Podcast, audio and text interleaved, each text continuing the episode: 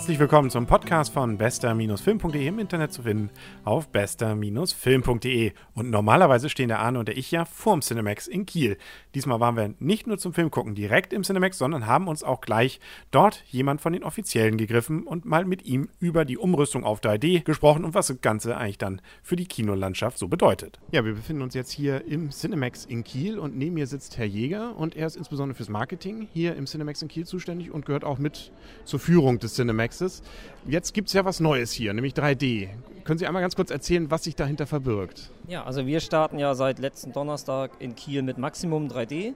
Wir nennen das Ganze Maximum 3D, um uns eben auch als Marke aufzubauen, weil wir mit 4K-Technologie arbeiten. Das heißt also mit den besten Projektionsauflösungen, die es gibt mit unseren Projektoren. Und ja, was heißt 3D? Das ist also wirklich dreidimensional, sagt ja jedem was ist von der Richtung her, dass die Filme mehr Effekte haben. Sprich, dass man fast mittendrin im Film sitzen kann, in vielen Positionen. Früher kennt man das ja noch, es ist nicht mehr mit diesen grün-rot-Brillen, diesen schrecklichen aus der Bravo, sondern wirklich mit, mit hochwertigen Kunststoffbrillen. Um diese Effekte zu nutzen oder überhaupt sehen zu können, braucht man halt weiterhin diese Brillen. Also das ist wirklich ein, eine, eine Passivtechnik, die wir anwenden und die haben wir mit eingebaut. Es gibt ausgewählte Filme, die diese Techniken schon haben und es wird sich jetzt wirklich entscheiden, ob sich das in den nächsten Jahren durchsetzen wird. Also wir starten beispielsweise momentan mit, mit oben, mit ähm, GeForce, mit Ice Age auch noch, die angekündigt worden sind und für das Horrorsegment oder wirklich als re komplett realer Film auch noch mit Final Destination, wo eben wirklich diese äh, Maximum 3D-Technik angewendet wird und wir wirklich 3D-Filme zeigen können. Sie hatten vorhin schon im Vorgespräch kurz erzählt, es war ein ganz schöner Aufwand hier, das in das Cinemax in Kiel überhaupt reinzubekommen. Insbesondere die Leinwand war wohl eine logistische Herausforderung. Ja, genau. Also wir haben ja zwei Säle umgerüstet, ein unser 300er Säle und ein unser großen 600er Säle und ähm, die kleine Leinwand haben wir hier mit, mit eigener Manpower, weil die aufgerollt war mit einem Stahlkern und nicht gebogen werden darf, weil dann sofort Fehler drin sind, kaputte, also Knicke dürfen nicht gemacht werden, äh, haben wir die hier ins Haus getragen, die hat 100 Kilo gewogen.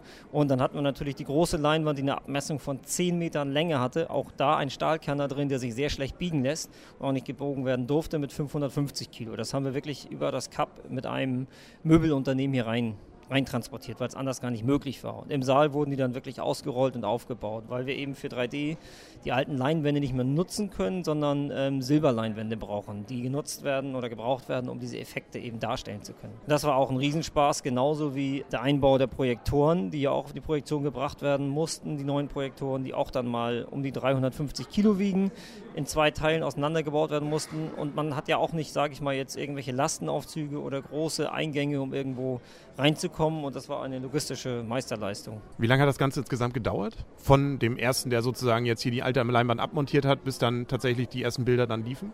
Das, sage ich mal, ging eigentlich relativ schnell. Da haben wir ungefähr anderthalb Wochen gebraucht um das alles wirklich zu machen, weil dann wirklich die, das mit Technikern in einem sehr engen Zeitrahmen, wirklich in einem Zeitmanagement auch im Endeffekt abgestimmt auf die ganze Gruppe gemacht worden ist. Wir haben ja in dieser zweiten Welle jetzt 15 Häuser umgerüstet und dann gab es wirklich ganz klare Pläne, dass die Techniker von, die, die Kinotechniker, die die Leinwand aufbauen und die Techniker, die dann auch die Projektoren aufbauen, das von externe Techniker wirklich durch die Republik gereist sind, drei Tage Kiel, drei Tage da, drei Tage da, drei Tage da, also von, von Kiel aus über Oldenburg war jetzt mit dabei, Hamburg-Harburg war mit dabei, diese Häuser eben dann eben im Dreitagesrhythmus dann bereist haben und dann hintereinander weg aufgebaut haben.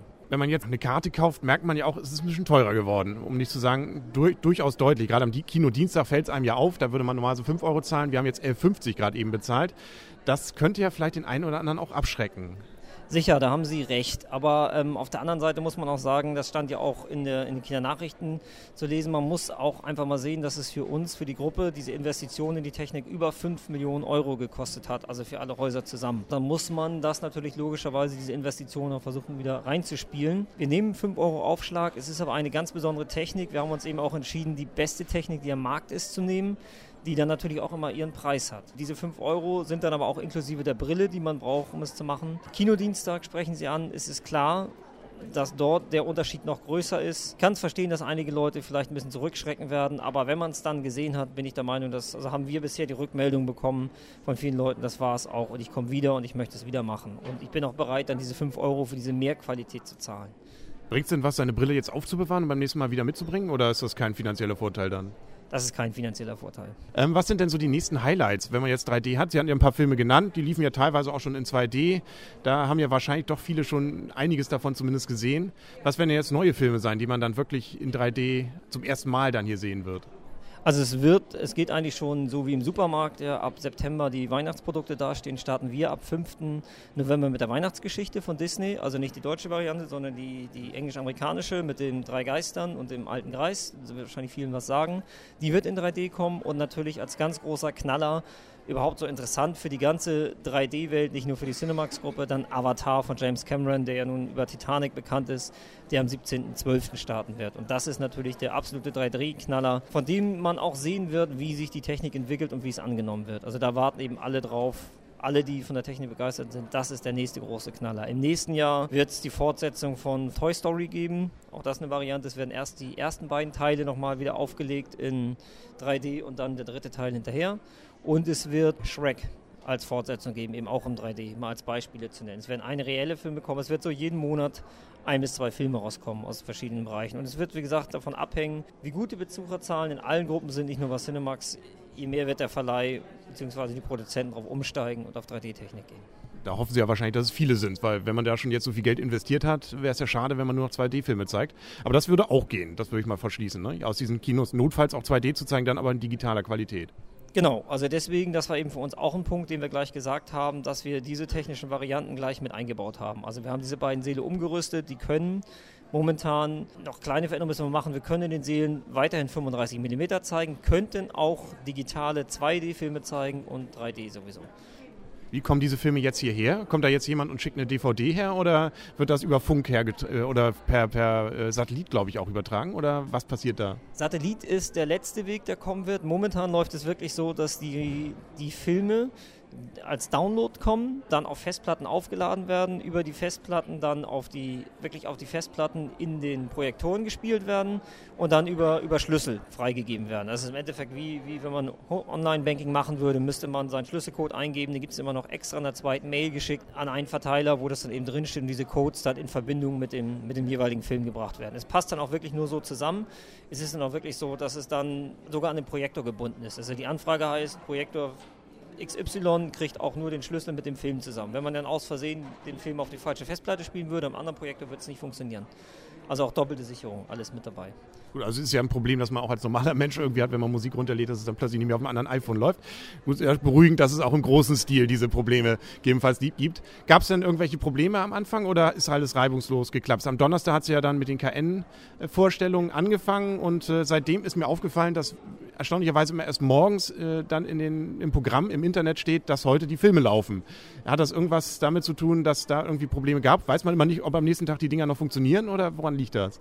Das liegt daran, dass also wirklich da noch sich das alles einspielen muss. Sprich, beispielsweise, wir sprachen die KN an. Dort haben wir auch bis in den letzten Moment gezittert, weil es einfach Disney nicht geschafft hat, uns für GeForce den Schlüssel zuzuschicken. Den Film hatten wir da, er war auf den Rechner geladen, aber ohne den Schlüssel hat es nicht geklappt. Das ist wie, als ob Sie ein Auto voll tanken und den Schlüssel nicht haben, können Sie nicht losfahren.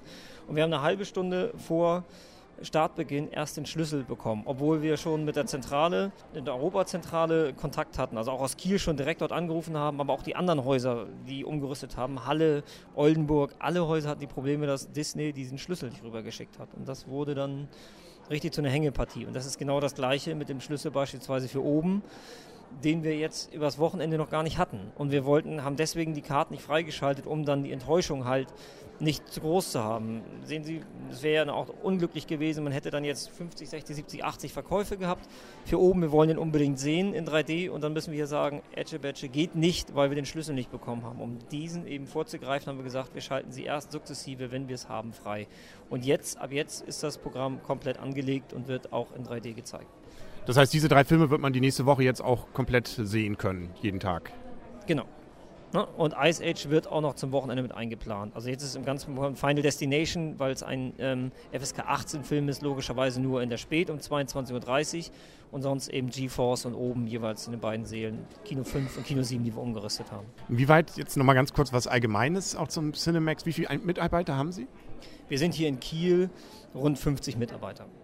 Wie war, ist man sonst so noch beteiligt so an den anderen Aktivitäten, die so Kinos in Kiel laufen? Es gibt ja nun, das ist ja nun leider passiert, wahrscheinlich ja aus Ihrer Sicht vielleicht ja sogar zum Glück, zwei Kinos eingegangen, auch eins oder beide ja eigentlich schon welche, die sehr lange existiert haben, mal mit Unterbrechung. Ähm, es gibt immer noch so ein paar. Hat man da miteinander Kontakt? Sieht man sich da als Konkurrenz oder sind das doch dann unterschiedliche Marktsegmente, die man jetzt abgreift und ist da eher ja, kollegial? Es, ist, es kommt darauf an. Also ähm, als wir sehen zum Beispiel, das jetzt das Beispiel Studio haben Sie ja genannt, ist ein Kino, was jetzt leider, sag ich da mal, auch in der Kinolandschaft leider Kiel verloren gegangen ist, muss man auch ganz offen sagen.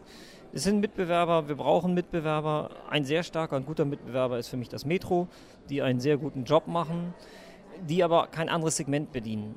Wenn man ganz ehrlich ist, es wird zwar gesagt, dass sie auch Programmkino sind, aber wenn man dann ins Programm reinguckt, werten die genau die gleichen Blockbuster aus wie wir, wenn man ganz ehrlich ist. Müssen sie auch, das ist klar, sonst sehen, sieht man das an anderen Beispielen, kann man mit den reinen Nischen nicht existieren, weil ähm, die Kinobranche eben eine ganz besondere ist. Auch die Abrechnungsmodalitäten, was man jetzt pro Eintrittskarte zahlt, das wird ja prozentual im Kinobereich abgerechnet, pro Eintrittskarte, das ist halt, daran sieht man, wie schwer das ist zu existieren. Und es ist auch gerade Raubkopier, Reihe ist eben ein Riesenproblem, was mit dabei ist und das wird unter dieser digitalen Geschichte und unter 3D-Geschichte natürlich schwerer werden. Vor allem ist es ja angenehm, 3D gibt es ja noch nicht privat. Also wenn man 3D sehen will, muss man ja zu Ihnen kommen. Insbesondere hier in Kiel gibt es ja auch noch nicht. Die anderen haben es noch nicht aufgerüstet. Weiß man jetzt nicht, ob das Metro da noch nachschieben wird. In anderen Städten drumherum war es ja durchaus schon so. Da waren es ja die kleinen Kinos, die angefangen haben. Gut, ja, dann vielen Dank. Und dann wünsche ich mir noch spa viel Spaß dabei, jetzt die restlichen Filme in 3D dann zu sehen. Und dann kommt ja auch demnächst Nachschub. Da haben sie ja dann noch einiges zu tun, dann auf jeden Fall. Vielen Dank. Ja, bitteschön. Und eine Einzelkritik dann zu dem Film GeForce Agentin mit Biss, die gibt es in wenigen Tagen hier auf bester-film.de. Ja, im Internet zu finden auf bester-film.de. Aber das wissen Sie ja schon. Auf Wiederhören und auf Wiedersehen, sagen der Henry. Ja, und der Arne, der jetzt nicht mehr mit im Studio sitzt.